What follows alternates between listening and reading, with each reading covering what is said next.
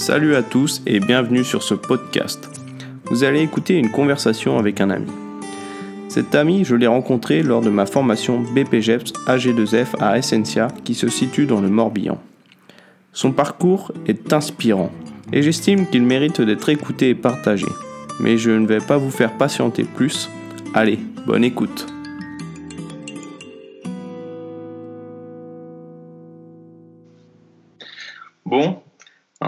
Commencer. Hein. Alors, Sylvain Ronvel, bonjour. Pour les personnes qui ne te connaîtraient pas, peux-tu te présenter? Bonjour, je m'appelle Sylvain Ronvel, j'ai 26 ans, je vis à Quimper en Bretagne. Je suis coach sportif et préparateur physique à l'UJAP Quimper 29. Donc, c'est un club de basket professionnel en deuxième division, pour ceux qui ne connaissent pas bien. Donc, euh, ça fait maintenant deux ans, ça fera deux ans en février que, je suis coach sportif et euh, un an en janvier que je suis préparateur physique à l'UJAP. Donc, euh, pour y arriver, donc, euh, je parle que du cursus universitaire et après le bac. En fait, je suis allé en STAPS à Rennes suite, à, suite au lycée. Donc, j'ai fait trois ans en tout. Donc, une première année où j'ai un peu tâté le terrain, je suis rentré dans la vie un peu euh, étudiante, j'ai vu un peu comment ça se passait, où j'ai validé qu'une demi-année en fait. Et ensuite, je me suis mis vraiment dedans, j'ai réussi à valider deux ans. Euh, dans cette première année de fac, j'ai euh, commencé à faire de la musculation dans un premier cycle sur le premier semestre. Donc ça m'a donné envie de m'y intéresser davantage, donc en m'inscrivant dans une salle de sport, donc toujours à Rennes. Donc euh, j'avais un partenaire de musculation qui m'a appris pas mal de choses, qui m'a appris à aimer le, qui m'a appris à aimer la musculation du coup.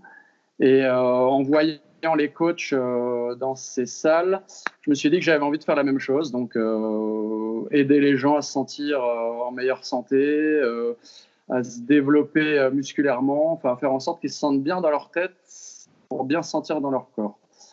Donc la fac, c'était génial. J'ai appris des choses, j'ai rencontré du monde, j'ai eu des, profs euh, vraiment géniaux. Mais c'était pas vraiment concret en fait pour moi. Donc euh, j'ai essayé de trouver une formation qui euh, était plus concrète, où je pouvais toucher un peu plus à ce que j'allais voir dans la vie professionnelle. Du coup, je me suis renseigné un petit peu et j'ai décidé d'aller en BPGEPS AGFF, donc activité gymnique de la forme et de la force. Maintenant, c'est simplement AF, donc activité de la forme. Donc euh, voilà, j'ai fait ça. Euh, ça, tu couperas peut-être. J'ai fait ça à Lorient, enfin, on s'en fout.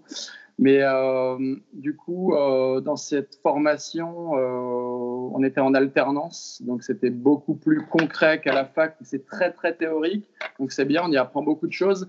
Mais je ne voyais pas ce que je pouvais faire après. J'avais besoin de quelque chose de plus accéléré, rentrer dans la vie active. J'avais hâte d'aider les gens. Donc euh, c'est pour ça que j'ai fait ça. Donc j'étais en alternance dans une salle qui s'appelle Aquaform à Quimper. Donc c'est une salle euh, où il y a une piscine, euh, une salle de muscu et une salle de fitness. J'étais en BPGEPS, même s'il y avait que de la musculation qui m'intéressait. j'ai dû faire des concessions et faire du de l'aérobie, enfin non, de, de l'aérobic plutôt, du step, enfin des cours collectifs. Donc ça m'intéressait pas du tout, mais dans la vie, des fois, on est obligé de faire des choses qui nous intéressent pas pour arriver à nos objectifs. Euh, donc voilà, passer une année où j'ai appris beaucoup de choses, ça a été assez difficile, on nous en demandait beaucoup, beaucoup, beaucoup. Euh, ces formations-là sont pas forcément près de chez nous, donc euh, on doit se lever tôt le matin, on doit, on doit, on doit finir tard le soir, c'est très très physique, on nous demande énormément de travailler à la maison, ça dure 10 mois. Donc c'est hyper formateur, mais, euh, mais voilà, ça nous laisse, euh, ça nous laisse des, bonnes, des bonnes choses pour la suite. Donc je pense que dans ces métiers-là, euh, les formations, enfin disons que les formations diplômantes, c'est bien, mais toute sa vie, il faut continuer à se former à d'autres, à autre chose. Il faut se renseigner sur Internet, il faut suivre des personnes qui sont dans le métier depuis très longtemps. Il faut, prendre de chaque personne. Je pense qu'on peut apprendre de chaque personne et pour, euh, continuer à progresser, être euh, de plus en plus fort et, meilleur dans notre discipline et dans ce qu'on peut enseigner en fait. Donc voilà, donc j'ai validé ce diplôme, la BPGEPS, donc il me permettait d'avoir une carte professionnelle et d'exercer en tant que coach sportif. Donc je me suis lancé à mon compte sous le nom de Sylvain, entraîneur personnel donc sur Quimper et dans sa région. ah oui, tu as coupé le micro, bah, tu couperas ça, mais j'ai vu ça. Et je pensais que tu avais arrêté l'enregistrement. Non, non, non j'ai coupé le micro, mais c'est le mien, non? Oui, oui, c'est le tien. Ouais, ouais, ouais, ouais, parce que je me suis dit, s'il y a des bruits de fond, tu vois, moi, ça les coupe. Bah, c'est pas grave, ça, tu couperas. Tout ça. Ouais, ouais, je couperai. du coup, euh, euh, quand j'ai lancé ma boîte, il euh, a pas. Je connais plein de gens qui sont des bons coachs, mais malheureusement qui sont pas forcément très bons en communication, socialement, ils sont pas très bons, ils vont pas aller vers les gens, ils vont pas forcément euh, être à l'aise dans le fait de leur parler. Donc, euh, moi, j'ai mis, euh, je savais que c'était très important. J'ai été aussi aidé par des amis qui, ont fait des études de com, de marketing, etc.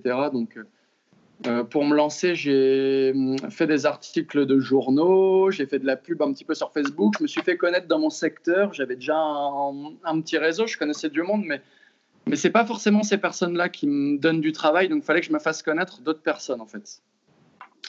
Du coup, euh, suite à ça, il y a euh, deux personnes qui, qui, m'ont appelé tout de suite, qui sont toujours mes clients aujourd'hui, donc je les remercie, donc qui m'ont aidé à grandir et à, croire en moi et à montrer que j'étais capable de, de, de, faire ça, d'être coach sportif. Euh, donc je le fais à domicile, mais d'être coach sportif, donc d'enseigner à des gens, d'être sûr de soi, de se dire, de croire en moi, parce que c'est important de croire en soi.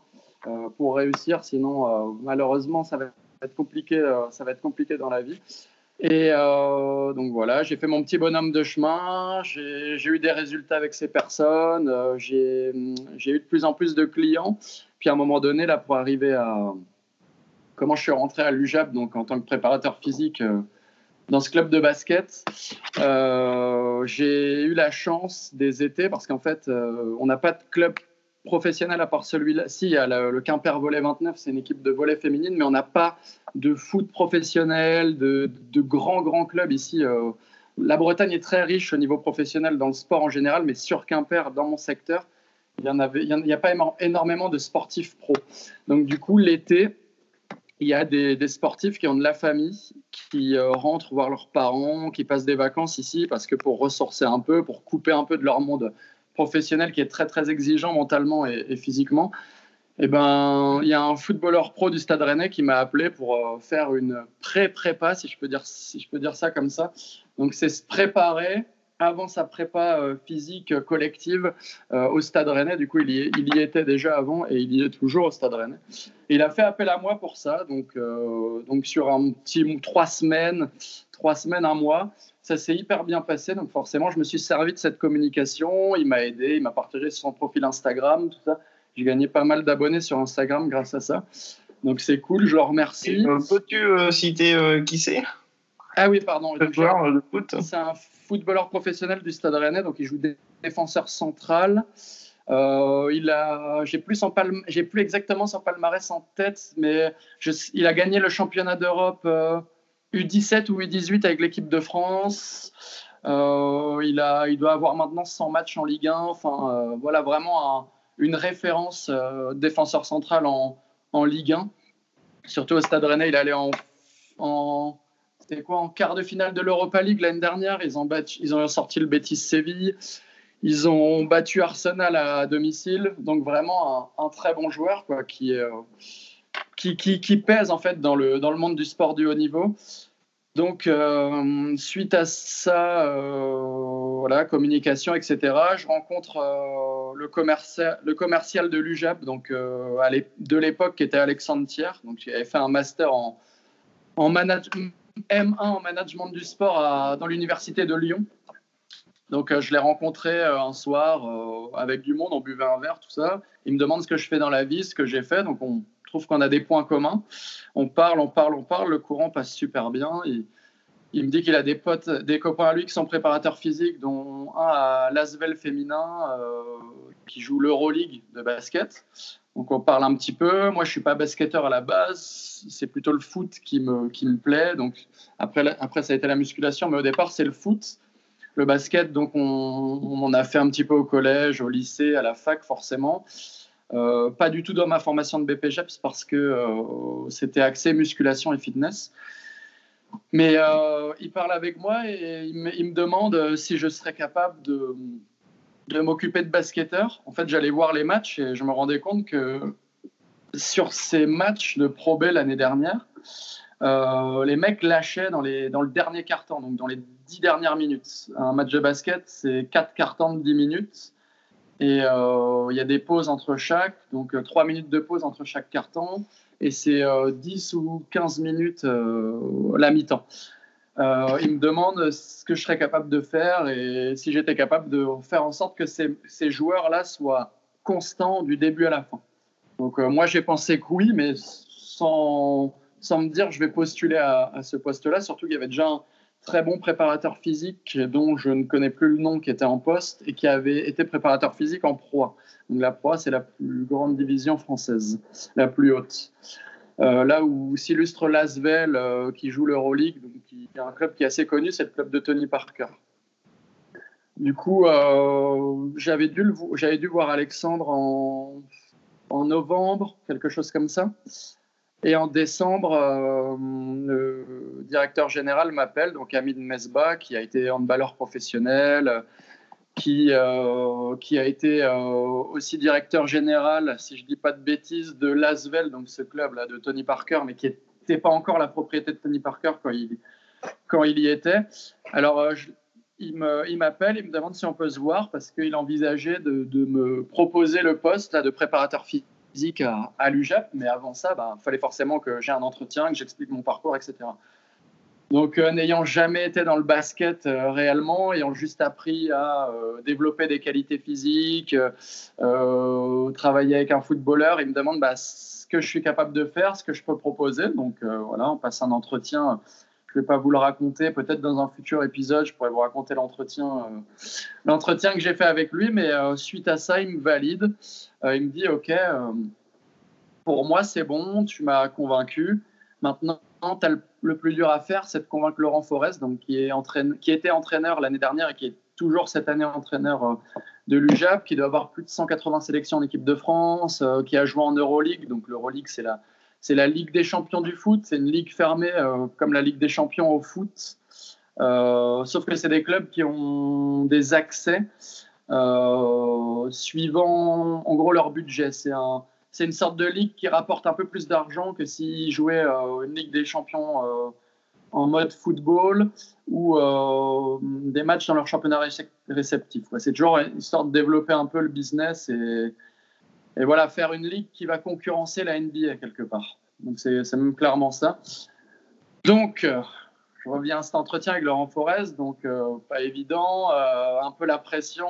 Euh, basketteur, moi je fais 1m80, les baskets, Laurent il doit faire plus de 2 mètres, je pense, donc tu arrives dans, dans son bureau, tu es un peu, un peu impressionné, tu te dis bah. Un petit peu ou beaucoup? Ouais, beaucoup. Le mec, voilà, c'est pas n'importe qui. Après, moi, je savais pas très bien, je, je savais pas très bien tout ce qu'il avait fait, mais je savais qu'il pesait, qu'il était très respecté à Quimper. C'est-à-dire que c'est rare de voir ça, mais souvent dans les, dans les clubs, c'est les coachs qui sautent avant les joueurs. Et nous, à Quimper, on a la nette impression que les joueurs sauteront toujours avant le coach, tellement qu'il est respecté euh, pour son travail. Donc c'est pour dire à quel point il est, important pour euh, le club de Quimper, surtout que c'est sa première expérience de coach et qu'on sait qu'il a une expérience de joueur euh, incroyable en ayant joué l'Euroleague, en, en ayant été en équipe de France il a été vice-champion olympique avec l'équipe de France. Alors, ne me, demandez pas l'année, je ne sais plus. Et là, il est dans le staff euh, de l'entraîneur de, Strasbourg, euh, Vincent Collet. Euh, donc, ils ont fait les Jeux olympiques cet été, c'était en Chine, et ils ont eu la médaille de bronze. Donc, quand même, voilà, pour vous expliquer un peu le personnage. Donc forcément, pendant l'entretien, il m'a demandé si j'avais des expériences dans le haut niveau, tout ça. Bah, ma seule expérience, c'était celle avec Jérémy Gélin, donc le footballeur dont je vous ai parlé tout à l'heure, qui, joue au Stade Rennais. Donc a priori... Attends, ça, bug, ça bug. Ah ok. Ok. Ok, moi juste pour revenir un peu en arrière, dans quel état d'esprit tu abordes cette rencontre quand même? Parce que si le mec qui fait 2 mètres, tu connais pas grand-chose au basket. il a quand même un sacré palmarès derrière lui. Comment tu abordes cet entretien Dans quel état d'esprit? Alors moi, je me suis dit, mon projet professionnel, moi, à la base, c'était d'être coach sportif à domicile, euh, d'aider les gens à perdre du poids, à gagner en masse musculaire, etc. Enfin, voilà, tout ce que peut faire un coach sportif. Mais en aucun cas, mon objectif, c'était d'être préparateur physique. J'étais individuel à la limite pour un joueur, je m'étais dit pourquoi pas. Étant dans la région de Quimper, tu te dis, euh, de toute façon, il n'y a pas de sportifs de haut niveau, pas trop, pas de sportifs qui sont capables de, te payer comme il faut pour, euh, pour avoir un prépa individuel. Donc j'y suis allé en me disant, bah écoute, euh, maintenant j'y suis, j'ai rien à perdre, je vais être le plus sincère possible et je vais lui expliquer ce que je sais faire, ce que je peux lui apporter, etc.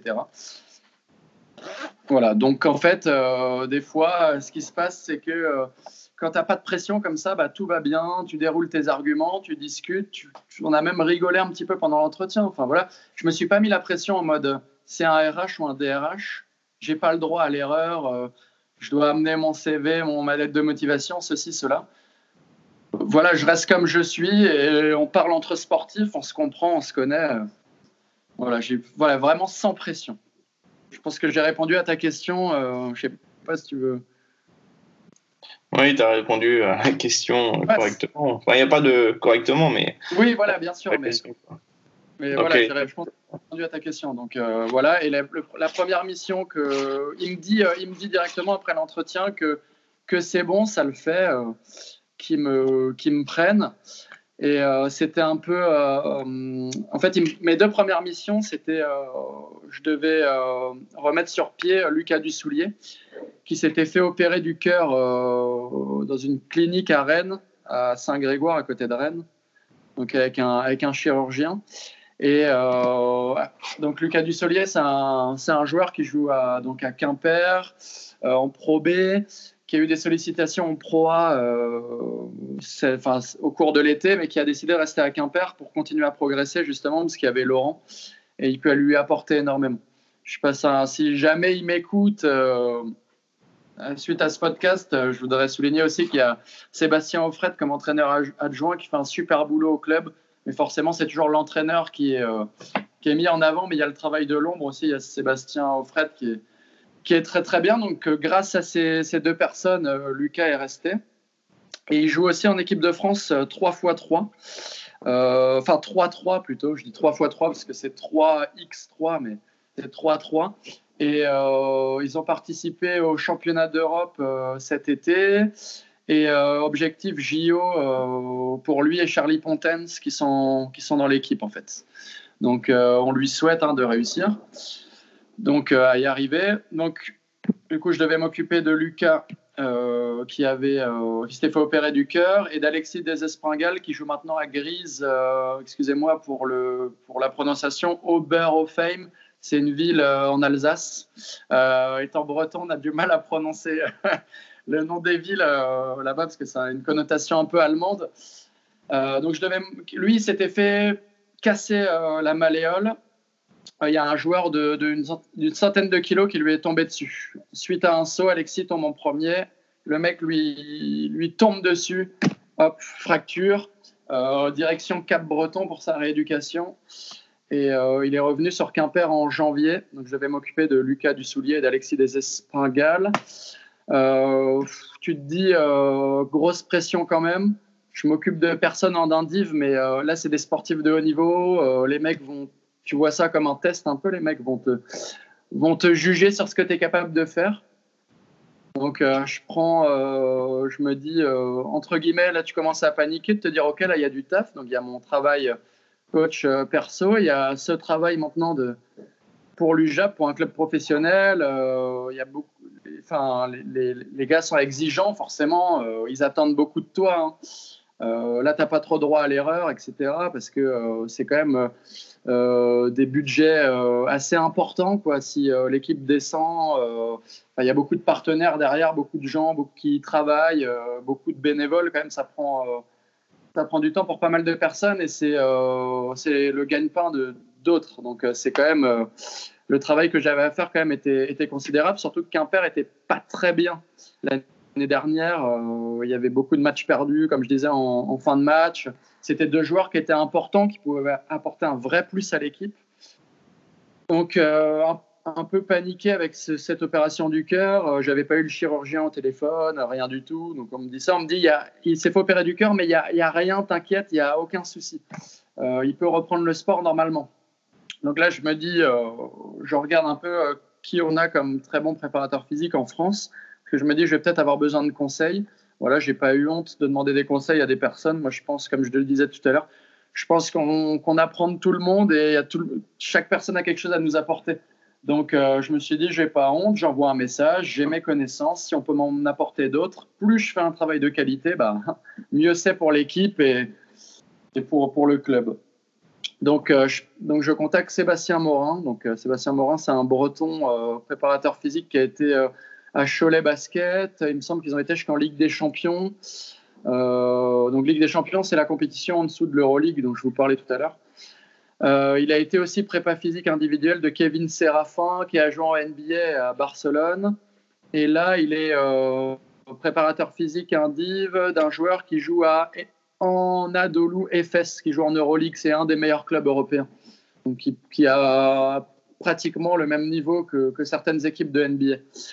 Euh, donc, je prends contact avec lui et me on discute, je dis, bah, je lui, explique ce que je, ce que je compte faire, ce que je sais faire, ce que je ferai euh, pour leur prépa, parce que forcément, euh, c'est différent entre une prépa physique euh, avec des sportifs professionnels et des sportifs amateurs. C'est-à-dire que là, tu es obligé de faire une programmation par où je vais passer pour, pour le remettre au top physiquement, à quel moment il doit avoir son pic de forme pour pour être le plus performant justement euh, à son retour et pour apporter un vrai plus à l'équipe. Donc voilà, on a beaucoup échangé avec Sébastien Morin. Donc finalement, je me suis rendu compte que euh, j'étais pas si largué que ça. Ok, les, les règles de basket, euh, je les connaissais pas tant que ça. Je les connaissais en gros. Mais c'était pas ça qui était important pour moi. Pour, moi, ce qui était important, c'est de savoir comment un joueur se déplace, euh, euh, bah, les différents types de déplacements, euh, la taille d'un terrain, sur quelle surface il va pouvoir se déplacer, etc. Et pour, développer, ses qualités physiques, qu'il soit le plus performant possible. Donc en fait, quand j'ai fini cette prépa avec ces deux joueurs, eh ben, Lucas Dustoulier est arrivé avant Alexis Desespringal dans l'équipe. Mais quand Lucas est arrivé, il a cartonné. Vraiment, il a cartonné. Ça a été une révélation cette deuxième partie de saison. Donc, euh, mon travail a été récompensé euh, comme ça, en voyant qu'il était, euh, était très, très bon. Et on m'a même dit, c'est pas pour me lancer des fleurs, hein, mais je dis ce qu'on m'a dit, voilà. On m'a dit que c'était impressionnant à quel niveau il était revenu après les longs mois d'absence, les longs mois d'absence qu'il avait eu. Il, avait, il a vraiment cassé la baraque et il a été un grand acteur du maintien de, du Jap Quimper euh, en, en Pro B l'année dernière. Donc Alexis a apporté aussi sa, pierre à l'édifice, forcément, et il est revenu même très très bien.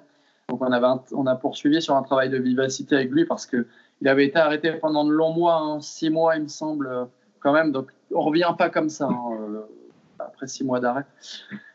Mais euh, voilà, que dire de plus et la réathlétisation, euh, ça a été euh, une chose que tu connaissais avant, que tu, tu pensais maîtriser, ou tu as appris aussi sur le tas un peu et euh, avec les conseils, tu as réussi à gérer et ce qui t'a permis d'amener ton athlète à haut niveau? En fait, je pense que avec mes années fac et mon année BPGEPS, on a, on a vu ce que c'était de la réathlétisation. Et mine de rien, avec, avec euh, le coaching perso. Moi, je fais un lien parce que euh, y a énormément de gens en réathlétisation, en réathlétisation ou en athlétisation.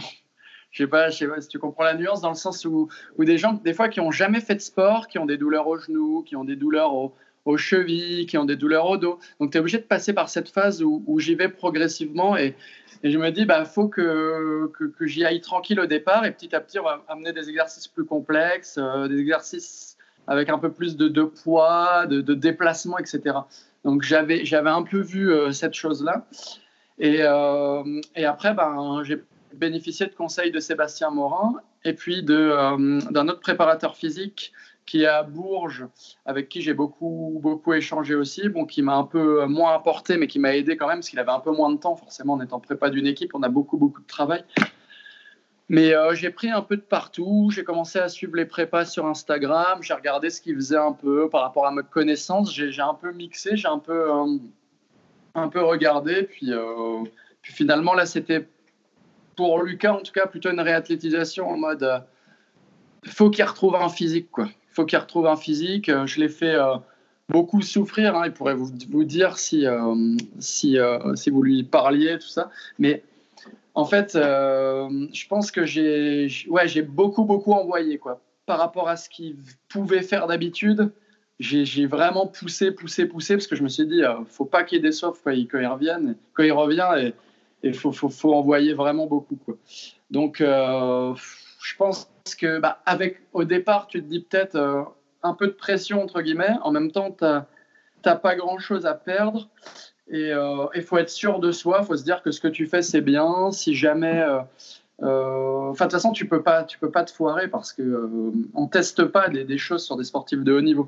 Tu fais d'abord ce que tu maîtrises et par rapport à, par rapport à ce que tu apprends après, tu, tu, fais des choses, mais toujours qui sont cohérentes. Tu vas pas tu vas pas chercher à faire des choses. Tiens, j'ai vu ça sur. Euh, quelqu'un m'a dit ça, j'ai vu ça sur le net. Euh, du coup, je vais faire ça. Je vais tester. Si ça marche, tant mieux. Si ça marche pas, tant pis. T'as pas le droit que de faire. Enfin, t'as pas le droit de, de, te tromper parce que si tu repètes le mec, euh, euh t'es mort, quoi. T'es viré. Hein. Faut savoir que dans le sport de haut niveau, tu, tu, tu peux te faire virer du jour au lendemain. Tu es toujours obligé de prouver. Tu dois toujours bosser. Enfin, avec en indiv aussi, forcément, mais mais, mais c'est différent, quoi dans le monde pro, tu as, vraiment beaucoup d'attentes et tu as ton travail qui est souvent, souvent remis en question. Toujours prouver, prouver, prouver. Mais euh, avec le recul, en tout cas, je peux me dire que la réathlétisation, je maîtrisais parce que j'ai eu euh, quatre joueurs en tout l'année dernière. Donc là, je prenais pas le groupe. Euh, quand j'ai commencé en janvier dernier, je prenais, je prenais pas le groupe. J'ai eu cette phase de test avec ces deux joueurs. Donc ça a duré jusqu'à mars, on va dire. Ensuite, j'ai eu d'autres joueurs qui étaient blessés, que j'ai dû réathlétiser, euh, ramener dans le groupe. Et il y a aussi des joueurs qui m'appelaient pour faire des séances de muscu supplémentaires euh, à la salle, en fait.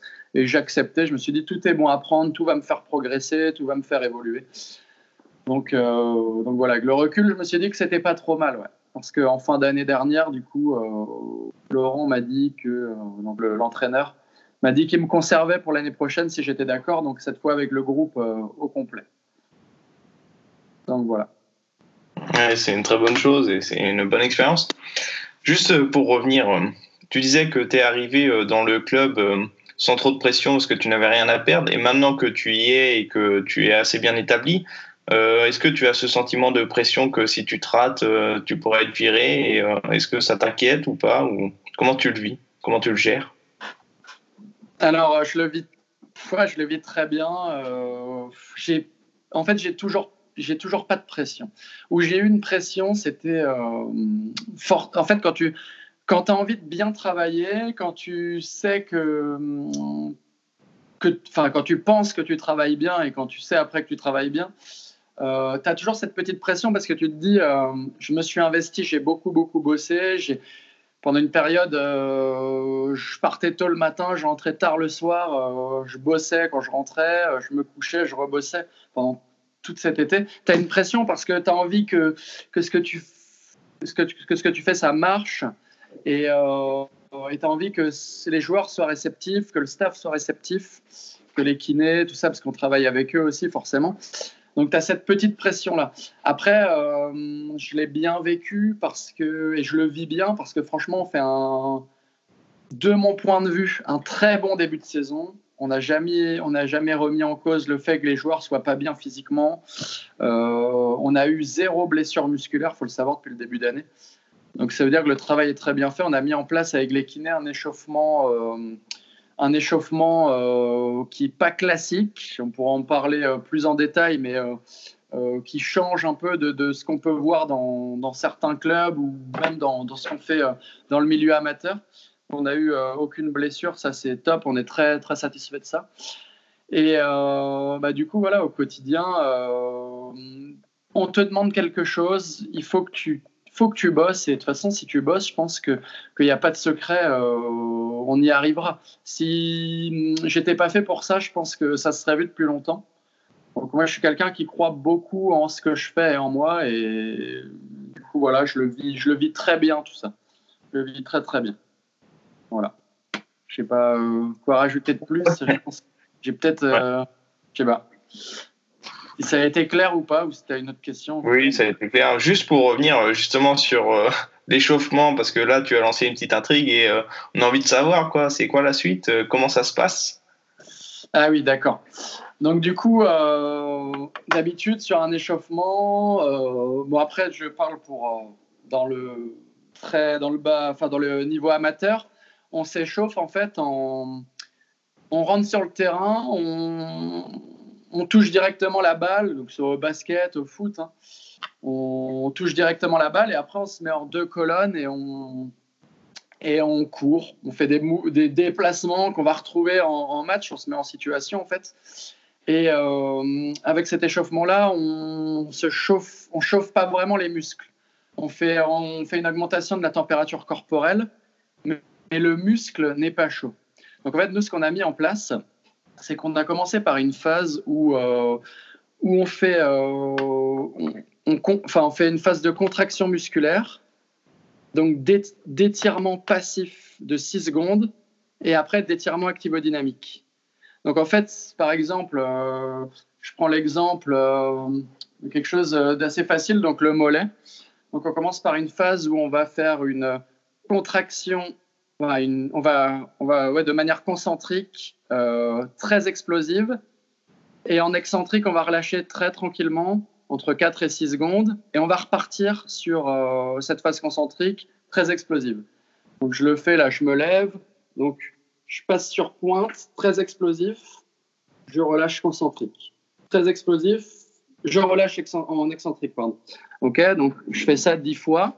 Ensuite, j'étire le mollet de manière active, donc je mets ma pointe de pied sur un, sur un socle, sur quelque chose, sur un panneau, peu importe.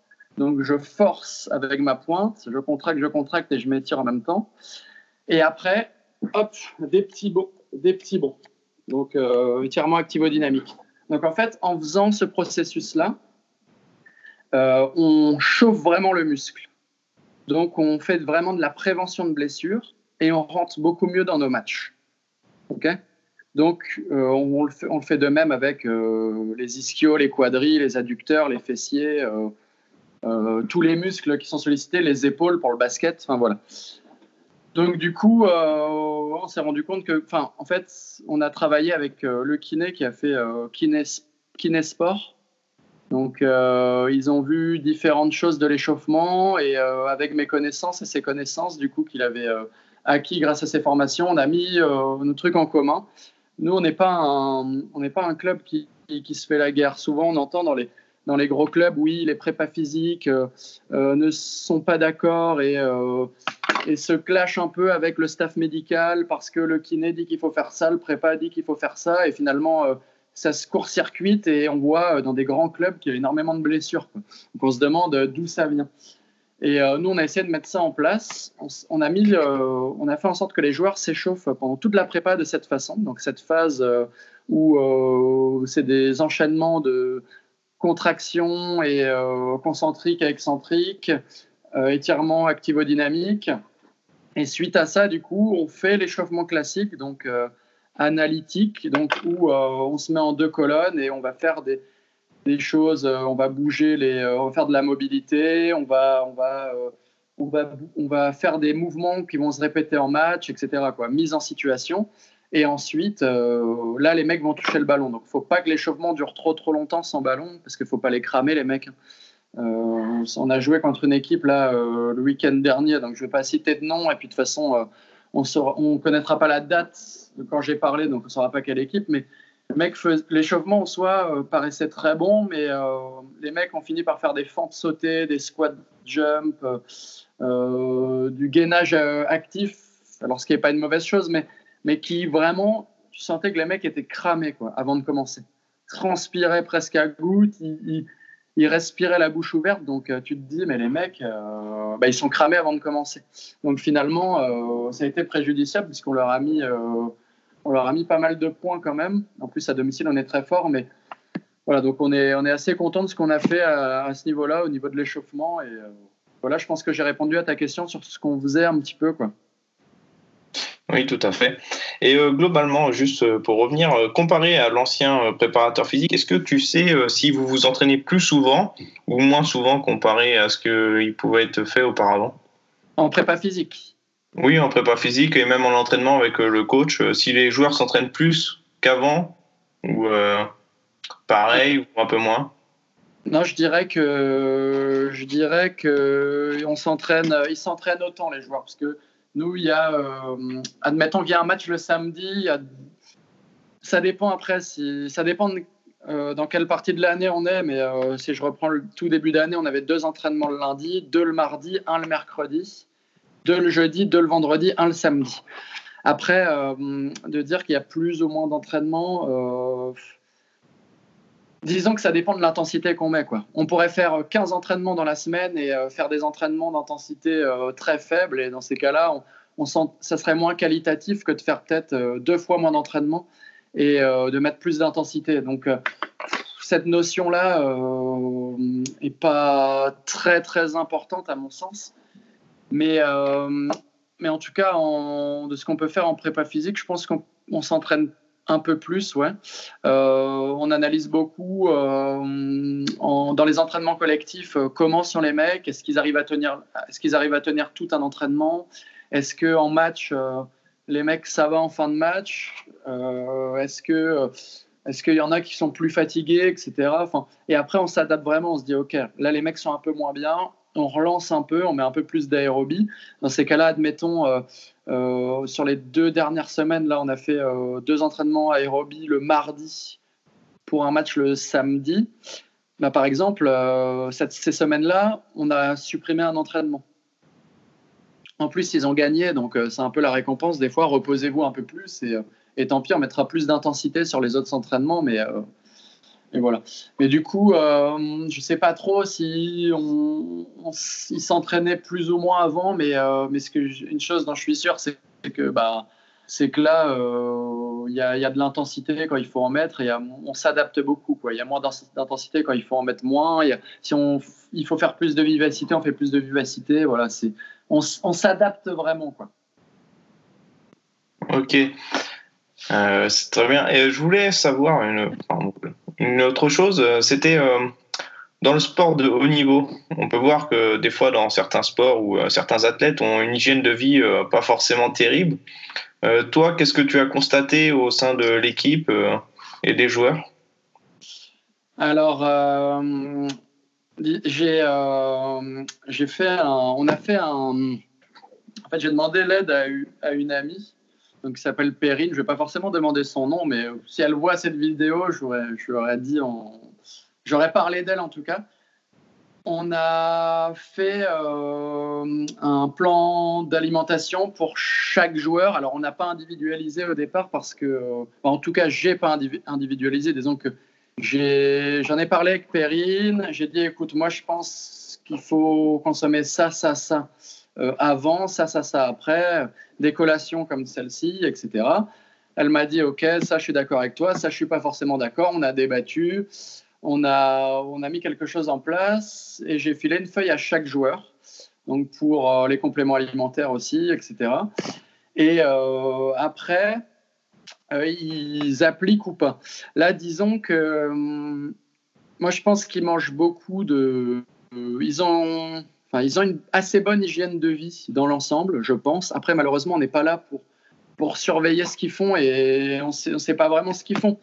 Mais euh, je pense qu'ils mangent des féculents, ils mangent des légumes, ils mangent de la viande, euh, euh, ou ils mangent végétarien des fois, ça dépend, mais ils ont les nutriments nécessaires, à mon avis, mais de ce qu'ils me disent en fait. Donc après, il me semble qu'ils suivent pas forcément trop ce que je leur ai envoyé, c'était assez complexe on en reparlera aussi. Et puis, il faudrait que, enfin, faudrait que j'en parle en, gros. Je ne vais pas forcément euh, donner ce qu'on leur a fait parce que sinon, bah, le travail, il va peut-être être, euh, repris par, par des concurrents et s'ils le trouvent bien, on, va, on va donner du, billes à nos adversaires. C'est pas forcément le but. Donc voilà, mais, euh, je pense que ouais, l'hygiène de vie, ils boivent une bière de temps en temps. Voilà, mais disons que moi, ce qui me fait dire que l'hygiène de vie n'est pas trop mal, c'est qu'on n'a pas trop de blessures. Je me dis que s'ils avaient une hygiène de vie vraiment dégueulasse, s'ils allaient au, au McDo, au, KFC, etc., tout le temps, bah, les mecs finiraient par se blesser. Donc je pense que là, on a des gars assez sérieux. Après, de ce que j'ai pu. Euh, dans, dans, le, dans cette équipe de basket, c'est très bien. Après, ce que je sais des, sportifs de haut niveau euh, en général, je sais qu'il y a énormément de chicha. Il y en a qui vont souvent au McDo, qui n'ont pas envie de se faire à manger. Euh, s'il y a des cuisiniers à domicile qui nous écoutent, proposez vos services pour les sportifs de haut niveau parce que euh, je pense qu'il y a du boulot. Si euh, j'aurais pu le faire ça, si j'avais les capacités, tu vois, si j'avais été diététicien comme toi ou, ou si j'avais les envies et les capacités de le faire, mais je pense que ça aiderait pas mal de monde et ça aiderait à, ça les aiderait à performer beaucoup plus et peut-être à avoir moins de blessures. Et, et puis voilà, après, il faut se dire que tous les ans, sportif de haut niveau, euh, sa carrière est remise en question. Euh, euh, si tu fais une bonne saison, tu vas chercher plus haut où tu es gardé dans ton club. Et si tu fais une mauvaise, bah, tu peux dégringoler quoi, et baisser de salaire, etc. Donc c'est important d'être, d'avoir une hygiène de vie irréprochable, donc bien s'alimenter, bien dormir, faire en sorte de pouvoir récupérer. Donc nous on a des bains on a de la cryo, donc c'est intéressant.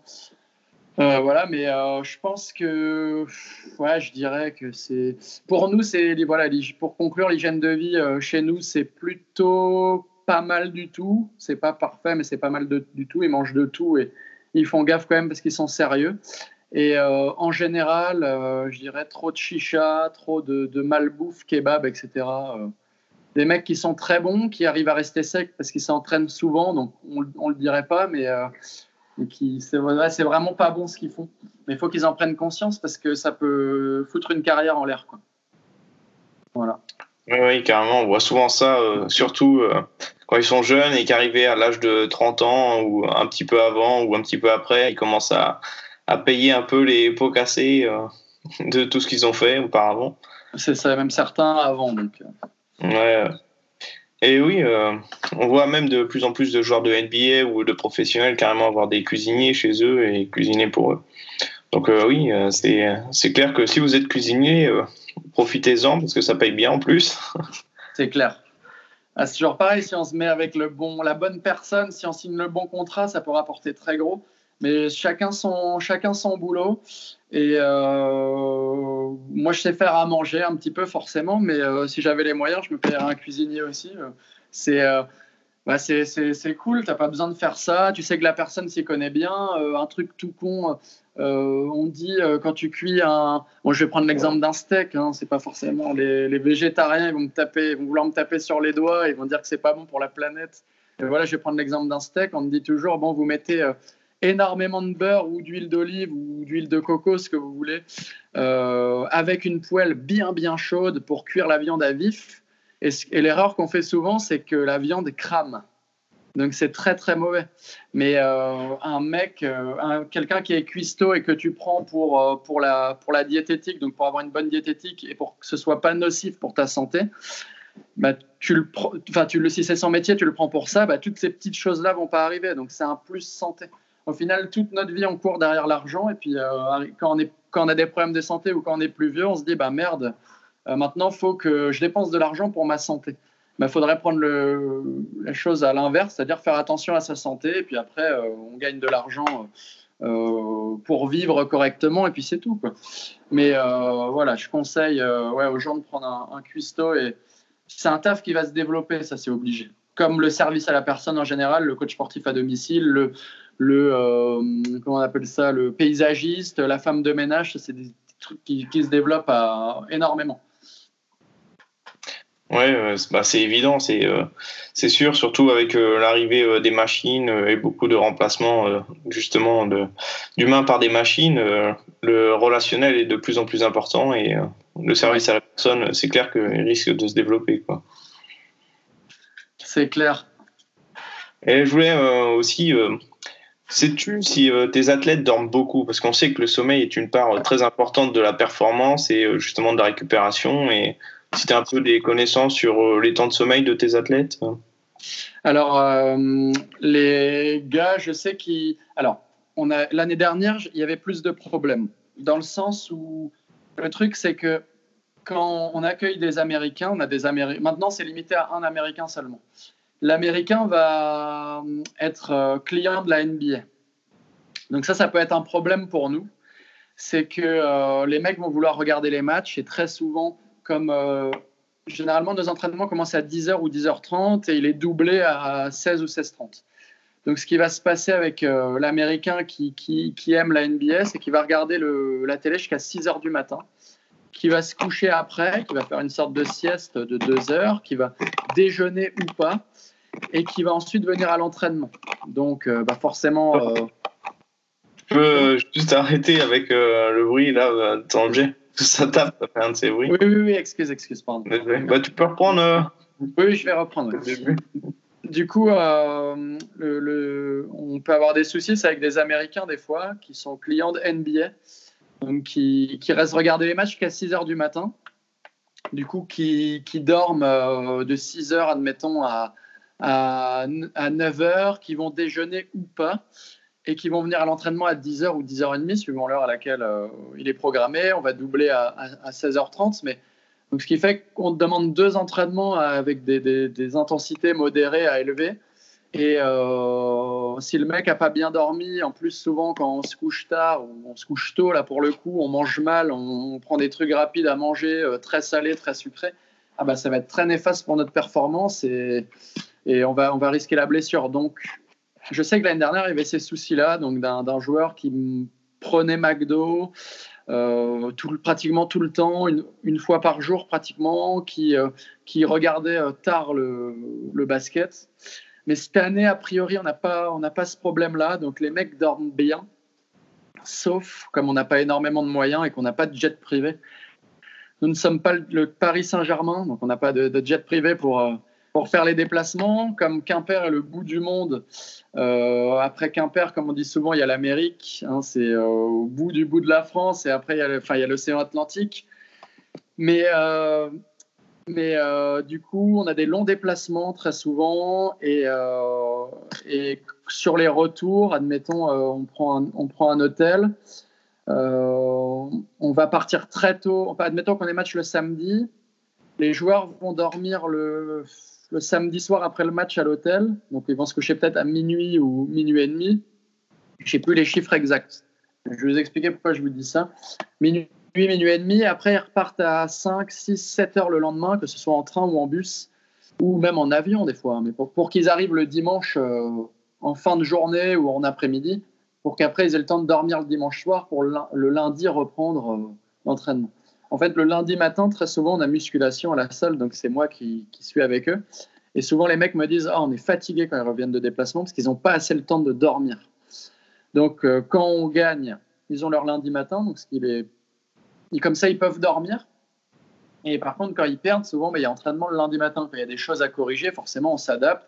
Il faut un peu plus bosser en défense, il faut un peu plus bosser euh, ce niveau-là, machin. Donc, on est obligé d'augmenter les entraînements. Mais voilà, donc souvent, j'entends, euh, je suis très fatigué, euh, il nous aurait fallu peut-être une demi-journée de plus, dormir une, un soir, une, une nuit complète en déplacement et revenir le dimanche. Genre, ce qu'il y a, c'est qu'en semaine, euh, ils ont un rythme. Euh, on dit qu'il faut avoir un rythme. Tous les soirs, je me couche à la même heure. Tous les matins, je me, je me lève à la même heure. Sinon, c'est pas bon de se lever un coup à 6 heures, de faire une grasse match qu'à midi. On va se sentir très fatigué. Ça va pas être bon. Après, c'est peut-être plus toi qui expliquera ça. C'est plus dans ton, ouais, dans ton domaine, tu t'y intéresses beaucoup, donc voilà, ça je le sais, mais tu expliqueras peut-être plus en détail. Mais en gros, on a, quand on joue à domicile, on a un très bon rythme. Euh, de, sommeil, donc euh, du rythme dont je parlais. Et, euh, et quand on est à l'extérieur, c'est un peu plus compliqué. Donc pour l'instant, aucun souci. Il n'y a pas de blessure. Quoi. Nous, ce qui, est, dérangeant, c'est les blessures. Donc à l'extérieur, on n'est pas très bon. Au basket, c'est comme ça. On a un avantage à domicile et à l'extérieur, on, est toujours, on est toujours moins bon. la salle, le public, les arbitres qui peuvent être influencés des fois. si ça posait vraiment un problème, ce sommeil, je pense que ce serait sur le match d'après qu'on verrait la différence. Donc le match où on reçoit. Et on est toujours très très bon. Donc ça veut dire que les mecs ont le temps de récupérer quand même entre ces deux matchs, entre le dimanche et le vendredi ou le dimanche et le, et le samedi. Donc voilà, je pense que là, nous, on n'a pas trop de soucis, on a de la chance à, ce niveau-là. Et euh, penses-tu que euh, les déplacements, je, vous les faites en bus ou euh, généralement en bus, je présume, aient un impact vraiment important justement sur vos matchs à l'extérieur et qui pourrait être préjudiciable justement et qui fait que vous avez plus tendance à pouvoir perdre qu'à domicile?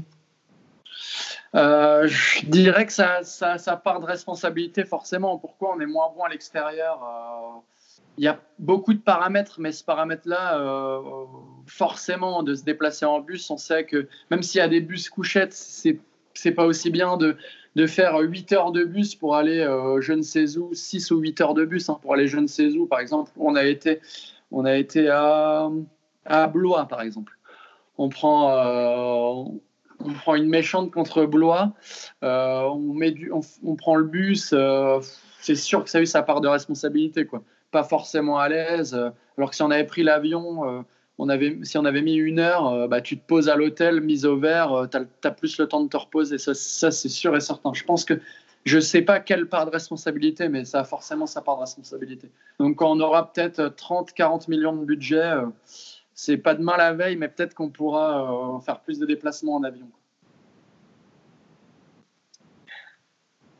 Euh, attends, je, je, suis perdu dans les questions. Tu vois des choses, toi, euh, par rapport justement à ce que tu vis qui serait intéressantes à partager ou en tant que préparateur physique? Ouais, une, chose dont je n'ai pas parlé, ce qui est. Donc, on m'avait dit que d'être préparateur physique, bah, c'est vrai, beaucoup de responsabilités. C'est c'est chaud, faut gérer les mecs, etc. Ce qui est vachement bien quand tu es préparateur physique. La différence avec mon taf euh, de coach sportif, c'est que quand un mec est blessé ou, ou qui revient ou qu'il a un petit pet, eh ben on a les kinés qui sont là et qui te disent bah écoute, lui, euh, il a un peu mal à l'épaule, il a un peu mal à la cheville, il un peu mal euh, à cet endroit. il, manque de, il manque de souplesse au niveau des ischios, machin, parce que lui, check tout ça au long de l'année. Nous, on le check en début d'année, on fait plein de, de, tests, mais on, il check ça, lui, tout au long de l'année parce qu'il manipule tout le temps, etc. Et du coup, pour toi, c'est presque facile parce que tu n'as plus qu'à. C'est même pas toi qui dois voir cette chose, c'est le kiné qui te dit bah, il y a ça, ça, ça, donc toi, tu as juste à corriger. Donc, le travail que tu ferais euh, euh, normalement avec un particulier, euh, cette partie-là, bah, elle est faite par le kiné. Donc, ça, c'est hyper intéressant quand même. Donc, ce que je peux dire aussi, c'est qu'on a fait des, on a créé des échauffements individuels pour chaque joueur. Donc, tout à l'heure, je te parlais des, de l'échauffement collectif euh, d'avant-match qu'on faisait en début de saison. On a évolué sur de l'échauffement individuel. Donc, on a fait ça avec les kinés, encore une fois. On s'entend très bien. le kiné m'a dit, bah, lui, il manque tête de force, jambe droite, j'en ai l'impression peut-être qu'il faut qu'ils fassent un peu plus de proprio, peut-être qu'il euh, faut qu'ils renforcent un peu plus l'épaule, etc. Donc euh, pour les échauffements d'avant euh, d'avant entraînement, par exemple, quand on sait que ça va pas être, trop être intensif, on met plein de petites choses en place comme ça pour que le mec puisse travailler ce temps-là pour travailler un petit peu plus, parce qu'on sait qu'à la maison, il le fera pas forcément. Donc voilà. Et on sait que quand le mec va arriver sur le terrain, il est prêt à, à partir sur une bonne intensité. Quoi. Donc euh, ça, c'est intéressant aussi à faire. C'est intéressant. Voilà. Et tu as justement rappelé que tu faisais aussi euh, du coaching personnel. Comment tu organises tes journées entre le coaching personnel et ton métier de préparateur physique? Alors, euh, au basket, il faut savoir que, et à l'UJAP, au basket, il y a très peu de préparateurs physiques dans les clubs. Moi, je ne suis pas à temps plein à l'UJAP. Donc en fait, ce qui se passe, c'est qu'on s'était mis d'accord au départ. Donc l'UJAP euh, me, rémunère pas euh, énormément, disons. Donc moi, ce qu'il y a, c'est que je vais être là quand il y a besoin de faire de l'aérobie, quand il y a la musculation, la vivacité, il y besoin de faire des, petits décrassages, des, des, remises en route début de semaine, etc. Je vais être là. Le reste du temps, je ne suis pas forcément là quand je peux, je suis là, mais voilà. Donc du coup, ça a toujours été clair, c'est que pour l'instant, euh, moi, comme j'ai expliqué déjà, ce que je voulais faire à la base, c'était coach sportif, voilà, à domicile. Donc, j'ai mon planning que, que j'arrive à organiser. Donc souvent, c'est des horaires fixes avec les personnes. Les personnes me disent par exemple samedi et mardi 15h, lundi et jeudi 13h30, 14h30, 17h15, 18h15. J'essaye de faire ça au maximum. Comme ça, je dis à l'UJEP, bah écoutez, euh, là, là, là, là, là, je suis dispo, je peux intervenir. Et euh, voilà, donc c'est comme ça que j'organise. Au départ, c'est compliqué. Tu dis, ouais, c'est chaud, j'ai pris rendez-vous, tu as envie de décevoir personne bah ouais, j'ai pris rendez-vous, mais en même temps, cette personne a besoin de moi, l'UJAP a besoin de moi. C'est le bordel. Et au fur et à mesure, c'est comme tout, avec l'expérience, si tu arrives à faire en sorte que ça s'affine, que, que ça passe tranquillement. Donc, je m'organise euh, assez facilement et, et, l'UJAP comprend très bien que j'ai un boulot à côté euh, et que, que, faut que je rentre un peu d'argent aussi, c'est normal hein, pour vivre. Euh, c'est logique. Donc, ouais, c'est très facile de s'organiser de cette façon. Tout le monde est compréhensif et ça se passe très bien comme ça. Voilà. Et euh, justement, euh, tu dirais que tu travailles combien d'heures dans la semaine? Ouais, je dirais que je travaille. On me pose souvent cette question et, et, euh, et je pense qu'il y a un mois, si on m'avait posé cette question, j'aurais pas répondu la même chose. je dirais. Parce qu'en fait, je vais vous expliquer ce que je fais comme travail et puis, voilà. Parce qu'il y a le. je bosse sur Quimper et dans sa région. Donc, je fais souvent c'est une heure de cours. je fais une heure de travail effectif. Mais il y a du temps de trajet, aller-retour, et il y a la préparation de cours. Alors des fois, ça va plus vite. Donc euh, quand tu démarres un cycle, forcément, ça te prend un peu plus de temps. Et puis, euh, puis au fur et à mesure, quand tu es dans le cycle, disons que, que ça peut aller plus vite sur certaines séances.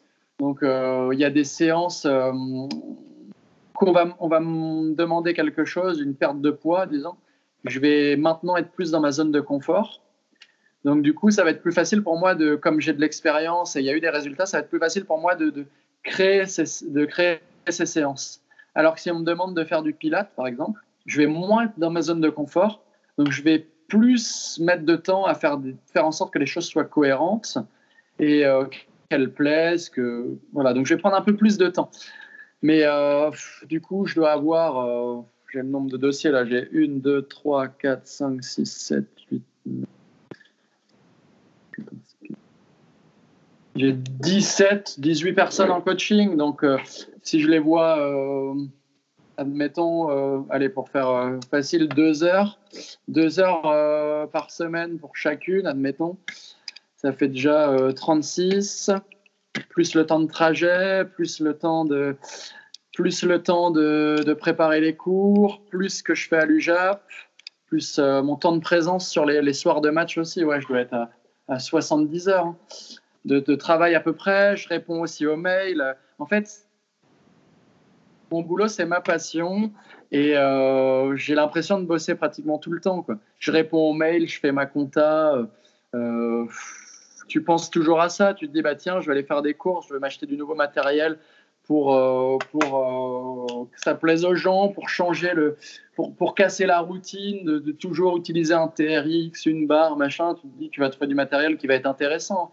Mais euh, pas, tout et n'importe quoi. Mais voilà, changer les choses, se dire, bah, je vais prendre des choses de plus neuves, je vais, je vais, je vais, je vais un peu consommer. C'est pas forcément très bien, mais là, j'ai acheté un un autre TRX, j'avais le mien, la mousse, euh, des, des, poignées partaient un petit peu. Je me suis dit, allez, je vais changer parce que tu veux faire un travail de qualité, donc tu veux que tes produits soient de qualité. Donc, euh, ouais, je travaille, euh, allez, je dirais 70 heures, mais après, c'est pareil. Peut-être qu'en janvier, quand je vais reprendre, ça va être 40 heures. Peut-être que, que ça va être 80 heures en février-mars. C'est vraiment différent. Par contre, pour autant, j'ai beaucoup de temps où je peux être à la maison j'ai pas mal de temps je peux être à la maison tranquillement, donc ça c'est bien. Là, on parle beaucoup des, retraites, euh, du temps de travail, 35 euh, heures, 39 heures. Quand tu bosses pour toi, clairement, tu comptes pas le temps de travail. Tu te dis, euh, de toute façon, tu t'acceptes ou tu refuses hein, de, bosser pour les gens, mais, je pense que c'est important de faire quelque chose qui nous plaise et, il faut pas, faut pas compter. Quoi. Quand on aime, on ne compte pas. Donc, donc voilà, en tout cas, je sais qu'il y a du travail. Ne faut pas hésiter à y aller. Il y a des cours de sport qui sont remboursés par certaines mutuelles, jusqu'à 500 euros pour l'instant. J'ai un, un, ami qui est en, études de médecine qui me dit mais on nous, on nous dit le sport santé, le sport santé, on soigne énormément avec le sport. Donc, il, y y a du travail, donc il ne faut pas, faut pas s'inquiéter. On peut y aller, hein, que ce soit en diététique, en, la remise en forme, le sport. Après, c'est juste faut avoir des résultats. Il faut, des fois, je reste aussi parler avec des personnes 20 minutes après mon cours parce que le relationnel, c'est important, parce que j'aime ça aussi parler avec les gens. Enfin voilà, tout ça, ça fait partie du travail. Quoi. Tu te dis que de toute façon, quand tu es coach, tu es toujours au travail parce que la manière dont tu vas te comporter euh, euh, en dehors, euh, que ce soit quand tu fais tes courses, que ce soit si tu sors quand tu vas en boîte de nuit, si c'est tu fais un sport à côté, moi je faisais du foot, si je m'énerve sur le terrain, je m'engueule avec l'arbitre, je, je, m'engueule avec les, les, les adversaires, bah, il y a des supporters qui regardent, qui se disent ah ouais lui il est coach, machin, il est prépa physique, tu as vu comment il se comporte, on n'a pas envie de de l'aider à, évoluer, à, le prendre en tant que tel, parce que euh, c'est un, un peu un, enfin voilà, un cassos, quoi, entre guillemets. Mais voilà, tu es toujours en train de travailler quelque part. Est-ce que tu as le sentiment que ça exerce une sorte de pression sociale euh? Je leur disons que pour quelqu'un qui n'était pas habitué, moi j'ai toujours, euh, j'ai toujours fait en sorte que dans ma vie depuis que je suis tout petit que euh, c'est con, c'est comme ça, mais c'est la société qui veut ça, que ouais, bon, c'est mieux si j'ai un vêtement de marque parce que comme ça, on va pas trop, on va pas me chambrer. c'est mieux que c'est bête hein, ce que je dis et c'est que j'ai pas de dreadlocks parce que sinon on va me prendre pour un pour un fumeur de pétard ou des choses comme ça. J'ai toujours fait attention à ça, donc j'ai toujours eu ce petit truc. Fais attention à ce que tu fais toujours parce que tu vas être jugé. Euh, à chaque moment et on va te regarder. Donc ça, c'est un peu le défaut d'habiter dans, un petit, dans une petite ville. Alors que si tu habites à Paris, tu t'en fiches de ça. Les gens, ils, tu les recroises jamais, quoi, pour ainsi dire. Mais petite pression, mais, mais, mais, mais ça aide peut-être des fois à, ça aide peut-être des fois à, être propre sur soi, à, se, sentir bien. Enfin voilà, c'est sûr que si la personne n'a pas été habituée à ça, euh, ça peut être euh, problématique et gênant, ouais. Ça, c'est clair. Et euh, dans l'avenir, on va dire sur une période de 2-3 ans, comment tu vois ton évolution? Qu'est-ce que tu souhaiterais pour toi? Alors moi, je, souhaiterais, je souhaiterais être préparateur physique, soit du PSG au foot ou, ou, euh, ou des Lakers en NBA ou de Miami, peu importe, dans une équipe NBA, ou être entraîneur personnel de, Neymar, de, Lionel Messi ou de, LeBron James, mais euh, mon trêve de plaisanterie. Euh, ça, c'est forcément des choses. Euh, tu dis, tu m'avais demandé ça il y a un an, jamais je t'aurais répondu ça. Tu me demandes ça maintenant, forcément j'ai un peu évolué. Tu te dis, bon, bah, pour, tout est possible, hein, pourquoi pas. Mais sans rigoler, J'espère, à titre personnel, développer mon chiffre d'affaires pour me sentir bien, pour pouvoir faire un prêt bancaire, peut-être acheter quelque chose, parce que c'est difficile quand on est indépendant. Il euh, faut souvent avoir deux ans de bilan assez correct pour que la banque te, prête quelque chose. Donc déjà ça. au basket, que, ça, ça, continue. Je m'y sens très bien. J'espère que, que, tout le monde va y rester, qu'on va faire le meilleur classement possible. Donc, euh, pourquoi pas, euh, là on joue le maintien, jusqu'à présent on a toujours joué le maintien. Euh, pourquoi pas jouer les playoffs, que mon travail porte un peu ses fruits pour faire progresser le club et l'équipe. Ça, serait très bien. Dans 2-3 ans, si je suis comme ça, bah, je, serais satisfait. Mais encore une fois, les opportunités, les, opportunités qu'on peut avoir, bah, on ne sait pas, vraiment. Disons que je me pose pas la question. Moi, je viens un peu au jour le jour ou euh, disons, euh, je me projette sur les 4-5 prochains mois en me disant, euh, OK, il y a ça à faire, il faut qu'on atteigne ça. Mais sur la saison prochaine, j'ai du mal en fait à me projeter. Je suis plutôt à vivre au jour le jour. Je sais pas. Peut-être que là, la vidéo qu'on a fait sera vue par des millions de personnes et qu'on sera. On ne sait pas, on ne peut pas savoir. Donc c'est compliqué. Disons qu'on a des rêves qui seront très difficilement réalisables à 0,001%. Et puis Et puis après, on a des choses qui vont pouvoir arriver. Tout dépendra des opportunités. Quoi. Moi, j'espère que rendre heureux ma famille, que ça se passe bien, machin aussi. Quoi. Ça, c'est important. C'est peut-être ça le, pilier du truc. Quoi. Si les gens sont fiers de moi et que, et que, euh, et que les personnes qui m'entourent et qui sont proches de moi sont heureuses, moi je serais super content. Sur tout ça. Ça, ça c'est sûr, c'est mes objectifs sur les 2, 3, 10 prochaines années. Après, le reste au niveau professionnel, bah, voilà, c'est compliqué à dire en fait. Oui, surtout avec euh, le sport de haut niveau où tu peux te faire virer à tout moment. Donc, euh, Exactement. C'est sûr que c'est difficile de se projeter. Mais euh, juste pour revenir justement, tu, la sensation de vouloir faire, enfin, d'avoir du plaisir, de ressentir du plaisir, que ta famille soit bien. Comment tu arrives à gérer quand tu passes 70 heures à travailler, même s'il y a une partie à la maison que tu penses tout le temps au travail? Comment tu arrives à vivre ta vie de famille, ta vie de couple, avec cette sensation et cette pression d'heures Enfin, si tu vois ce que je veux dire. Oui, je vois très bien ce que tu veux dire et, euh, et, je réfléchis un peu quand tu me poses cette question parce que disons que euh, dans ma famille et ma, ma copine, euh, c'est des personnes qui bossent beaucoup. ma copine a un boulot à responsabilité, donc elle bosse aussi beaucoup. Donc c'est clair qu'on ne se voit pas 10 heures par jour, on se voit le soir, quand on se pose à la maison, on dort ensemble forcément. Euh, le dimanche, on arrive à se voir un petit peu. Le samedi, je bosse 6 jours sur 7, donc, euh, donc euh, bah, forcément, je vois moins ma copine. Après, mes, mes, parents, ma famille habite pas loin de chez moi, donc mes parents et mon frère habitent pas loin de chez moi, donc j'arrive à les voir au moins une fois par semaine. Je coach ma famille, donc ça permet de, les voir aussi. Ça, c'est très bien. Donc, une heure par semaine, ce qui suffit déjà. Donc, forcément, un coaching on travaille, mais on discute aussi beaucoup. Hein. Alors, il y a des personnes qui, préfèrent, euh, qui préfèrent vraiment bosser, bosser pendant une heure, c'est une heure, on bosse comme des oufs, et très bien. Il y a des personnes aussi qui aiment discuter en travail. voilà, ce que je fais aussi avec ma famille, du coup, et puis bah, ça permet de. Je vois, je vois ma famille, là, je vais manger avec eux ce soir, par exemple, donc je prends, je prends aussi du temps. J'arrive à. Disons que je dors pas, je dors pas mal, mais je dors pas énormément, et puis je profite de la vie, quoi. Je pense que je dors, j'ai toujours les mêmes. Là, on parlait de sommeil tout à l'heure, j'ai toujours les mêmes horaires. Hein. Je me couche à peu près à, minuit et je me réveille à, euh, je sais pas moi, ça dépend, 7-8 heures, on va dire.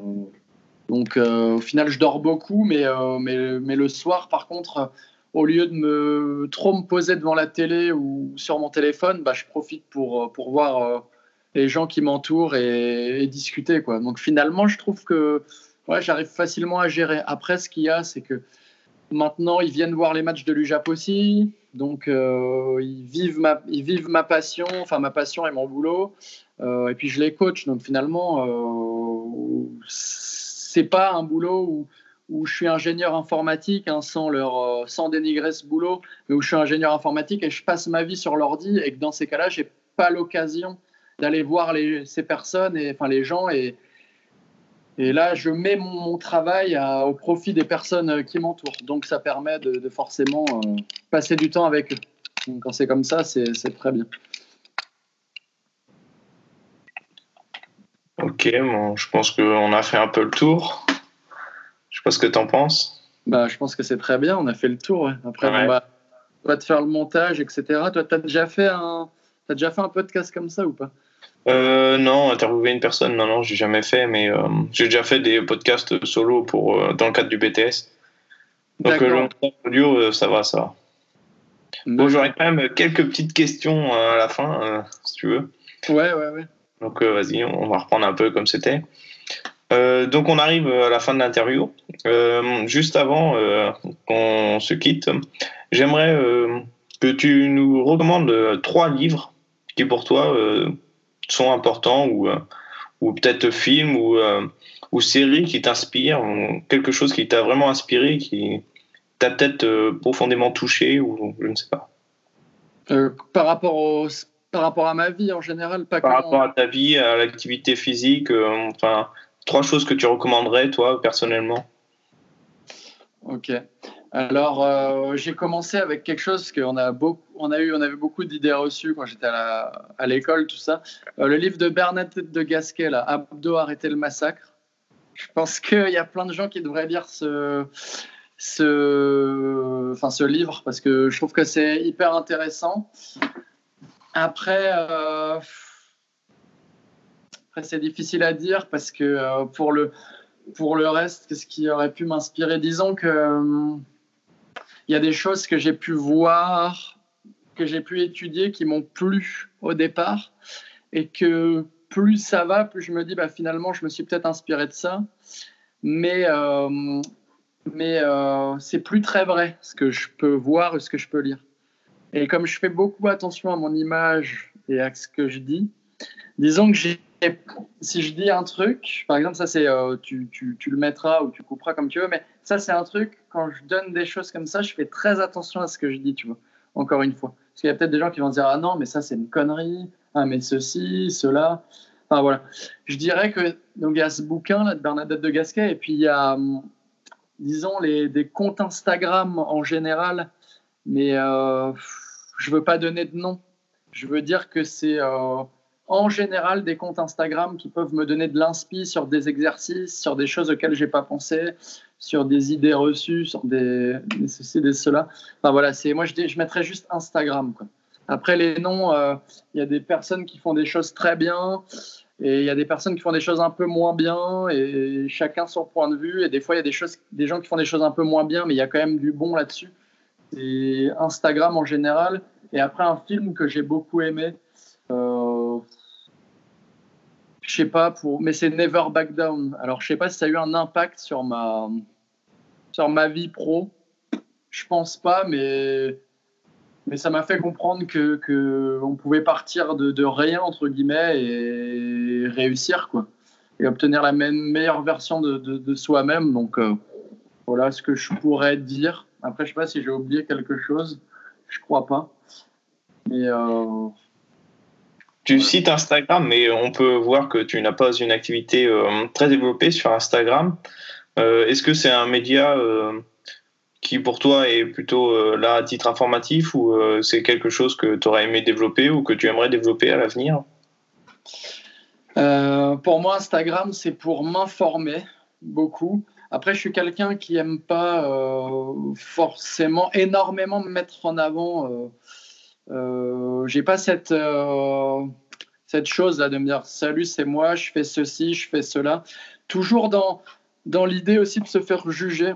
C'est comme ça, je sais pas, chez moi, je sais pas pourquoi je suis comme ça, mais, mais pas, j'ai pas envie de mettre forcément des conneries. Si par exemple, je veux montrer comment on fait un soulevé de terre, je maîtrise forcément très bien, mais j'aurais peur que sur la vidéo que je poste, euh, les personnes se disent ah non mais là euh, c'était pas parfait parce que ceci parce que cela.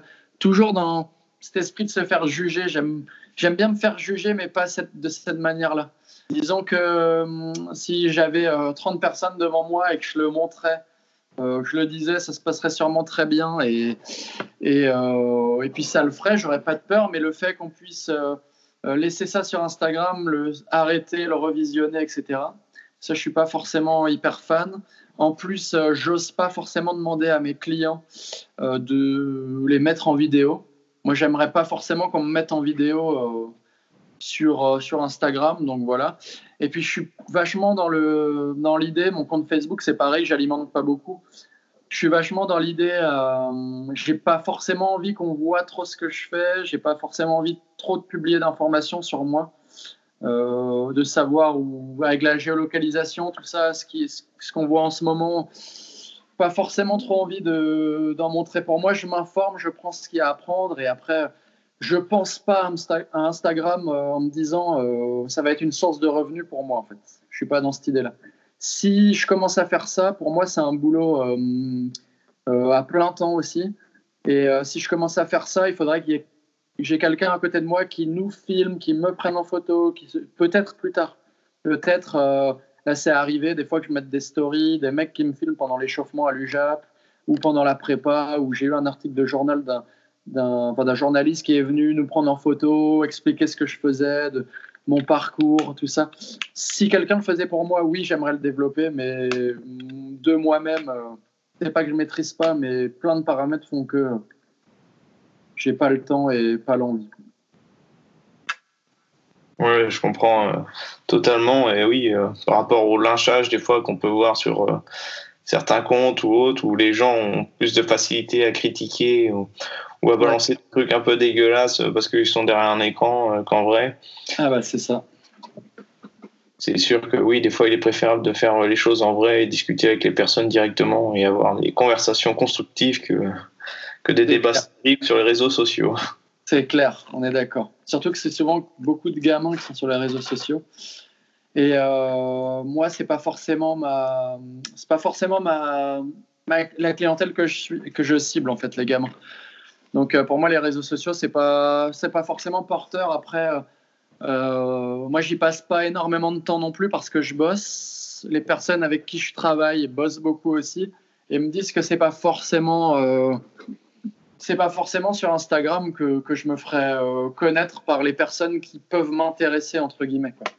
Le, le directeur général de, de, n'importe quel club, je pense pas qu'il passe du temps sur Instagram. Euh, les coachs non plus. Euh, ouais, moi, c'est pas, pas vraiment ma cible. On va gagner des abonnés. Je pense qu'on va gagner plus d'abonnés. Enfin, on va gagner plus d'argent grâce aux abonnés que grâce aux personnes qui, qui regardent ton profil. Je sais pas si tu comprends ce que je veux dire, mais. Oui, je vois, je vois. Tu vois ce que je veux dire Ouais. J'espère que les auditeurs aussi. Ouais, mais tu veux que je répète, euh, je réexplique mieux Non, non, c'est bon, c'est bon. Je pense que c'est compris. Ouais. Donc il faut préférer euh, plutôt les, les relations sociales, euh, passer des soirées networking, quoi. Et, exact, exact.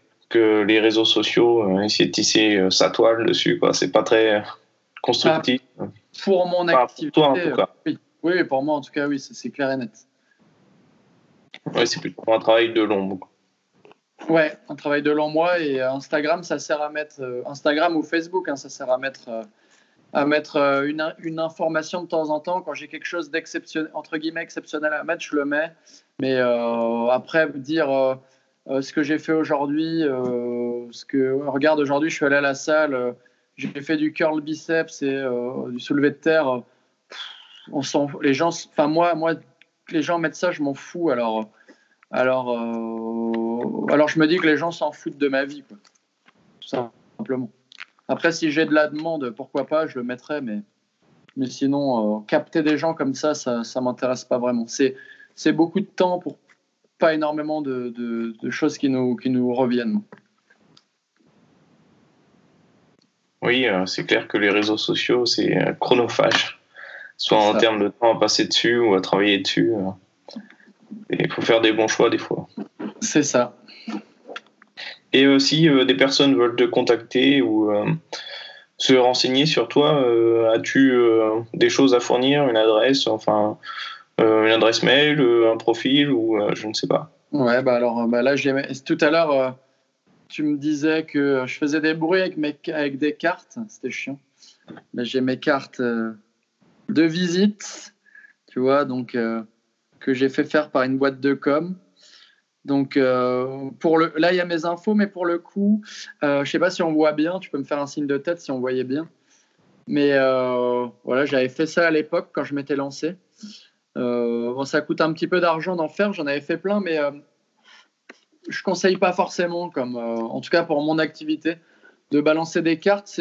Ça m'a pas rapporté grand chose finalement par rapport au coût. Des fois, des fois, faut faut se dire, allez, je fais peut-être un peu moins de com, je fais peut-être un peu moins de machin. Des fois, je me dis que les gens, euh, admettons, je fais un site internet, je fais euh, euh, de la promotion sur Facebook,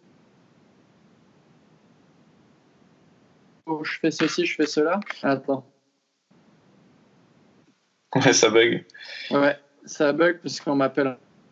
Ah, ok. Donc voilà, je me dis que ça, plus ça, plus ça, euh, faut se dire euh, est-ce que qu'est-ce que j'ai investi, qu'est-ce que ça me rapporte? C'est faut, faut penser à ça. Et je pense qu'il y a énormément de gens qui qui euh, investissent dans des choses, ça leur apporte pas tant que ça, et du coup euh, voilà. Donc bon, au moins il y a mes, mes, informations sur la carte de visite. Donc moi c'est Sylvain, entraîneur personnel. Donc j'ai fait le choix de m'appeler comme ça et pas coach sportif parce que je, avec mes, quand je vais à domicile, je fais bénéficier les gens de 50% de réduction fiscale sous forme de crédit d'impôt. Donc c'est très très intéressant. Euh, si c'est, on a, enfin le, ce qui, l'office, enfin l'organisme, pardon, qui m'a fourni cet agrément m'a bien dit vous vous avez droit de faire des entraînements à domicile, mais pas du coaching.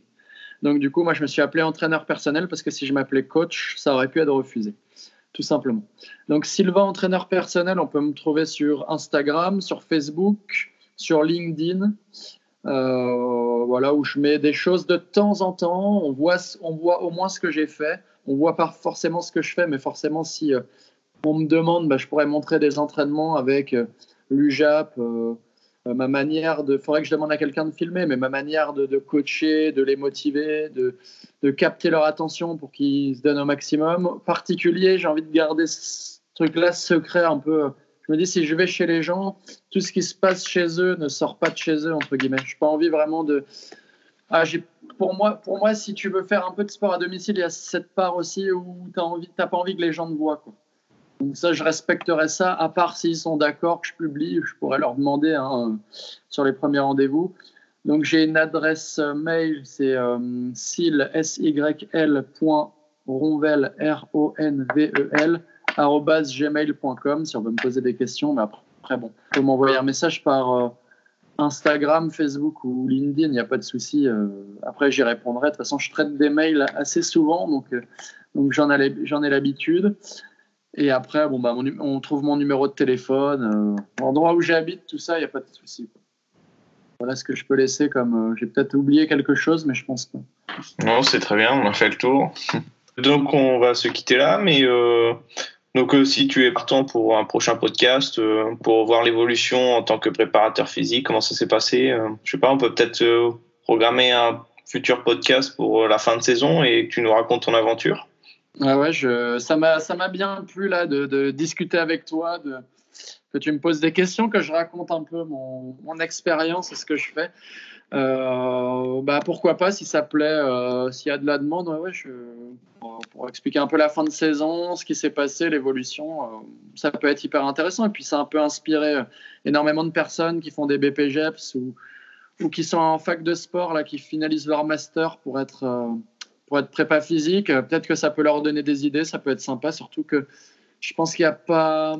Voilà, pour le coup, il y a des comptes Instagram qui marchent très bien de prépa physique, mais pour le coup, j'ai pas vu de podcast comme ça, donc peut-être que c'est plus intéressant pour euh, connaître la vie au quotidien et euh, expliquer ce qu'on fait vraiment. Parce que là, j'ai, on a pris le temps de parler, je sais pas, sais pas combien de temps ça, ça a pu durer en tout et quelles informations tu vas conserver. Mais euh, une vidéo de temps en temps sur Instagram, euh, allez, une minute par-ci, 30 secondes par-là, tu vois un peu les exercices qui sont faits, mais hum, tu vois pas vraiment comment vivent les joueurs et le, mec au quotidien. c'est vrai que ça peut être une autre chose qu'on peut apporter, qui peut inspirer certaines personnes, peut-être. Ouais, surtout que l'avantage des podcasts, c'est qu'on peut écouter euh, d'une traite dans les dans les chemins euh, pour aller euh, au travail ou autre, enfin sur la route, quoi, ou dans les transports, ou exact. le ménage ou la vaisselle, ou peu importe, mais on a un peu du temps libre, c'est dans les oreilles et en plus c'est assez intime, donc on peut rentrer euh, plus facilement dans les conversations. Et c'est pour ça que j'aime ça et que je me lance dans le podcast et j'espère partager d'autres d'autres aventures ou autres de personnalités comme toi. Bah, j'espère aussi. Revenir. J'espère que tu y arriveras. De toute façon, les podcasts, ça marche bien et je suis persuadé que ça le fera. Après, il faut bien les diffuser, Merci beaucoup à Sylvain d'avoir été le premier sur ce podcast. Et merci à vous, merci à vous pour votre écoute. Et n'hésitez pas à nous soutenir sur les réseaux, à partager, à vous abonner si ça vous a plu. Et peut-être à une prochaine fois.